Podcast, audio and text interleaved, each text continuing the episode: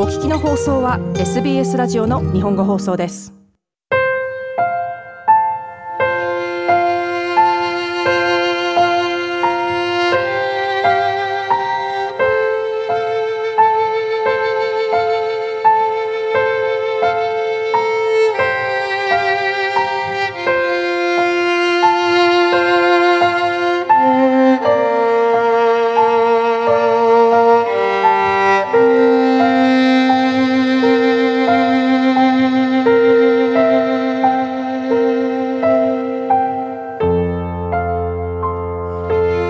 皆様こんばんは。ビーバーオペラの時間がやってまいりました。プレゼンターの大竹彩子です。お元気でお過ごしでしょうか？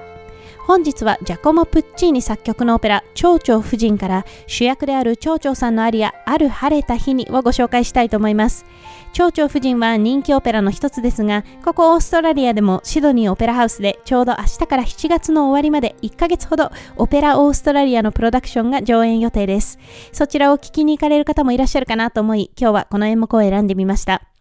19世紀後半から20世紀前半にかけて活躍したイタリア人オペラ作曲家ジャコモ・プッチーニ。プッチーニの作品はこれまでビーバオペラでもラ・ボエーム、トゥーランドットの2つをご紹介しましたが、蝶々夫人もこれらと並ぶ彼の代表作の一つです。もともとはアメリカ人作家の小説が原作となっており、そこから作られた戯曲をもとにプッチーニがオペラ化しています。そしてこのオペラ、ご存知の方もいらっしゃると思いますが、日本が舞台なんです。主役の蝶々さんをはじめ、いくつかのキャラクターは日本人として描かれており、歌唱言語はイタリア語ですが、蝶々夫人やお月の鈴木など、通常の演出ですとお着物姿で歌い演じられます。さて、そんな蝶々夫人の筋書きですが、舞台は明治時代の長崎。当時外国人遺留地では外国人男性が斡旋業者と金銭のやり取りをして日本人女性を滞在中の妻にするということが起こっていたそうでアメリカ人の海軍士官ピンカートンはこのような経緯で若干15歳の町長さんと出会い彼女を妻に迎えます。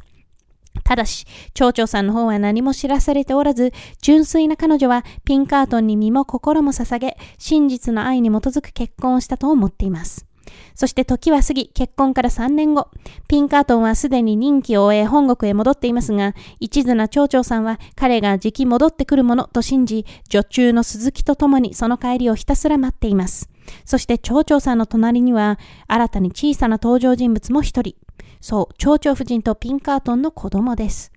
ただそんなことは知らず、ピンカートンはすでにアメリカに戻り、アメリカ人女性ケイトと正式な結婚を済ませています。新たな妻と共にピンカートンが再び日本へやってくると、町長さんは全てを察し、そればかりか、この子供は我々がアメリカで育てたいという彼らの意向を受け入れ、自身の子に別れを告げると、最後は誇り高く自殺を選び幕切れとなります。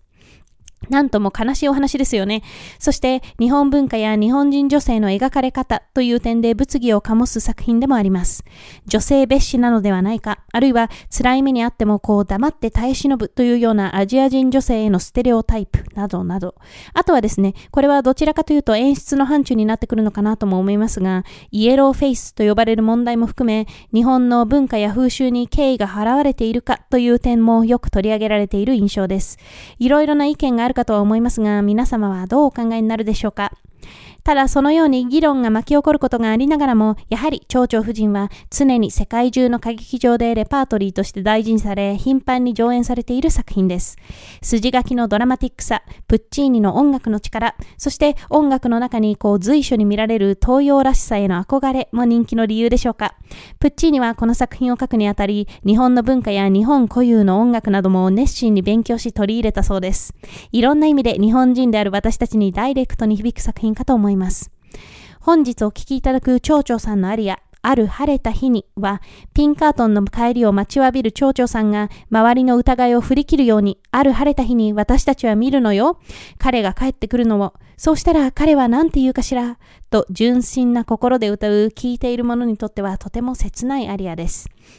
音源はせっかくですので日本人の方の演奏をとも思いましたが、あいにくこの放送の音源用に使用しているプラットフォームのオーストラリア版ではそういったものを見つけることが叶いませんでしたので、本日は外国人のソプラノの演奏でお楽しみください。イタリアが誇る偉大な歌手、ミレッラ・フレーニによるある晴れた日に、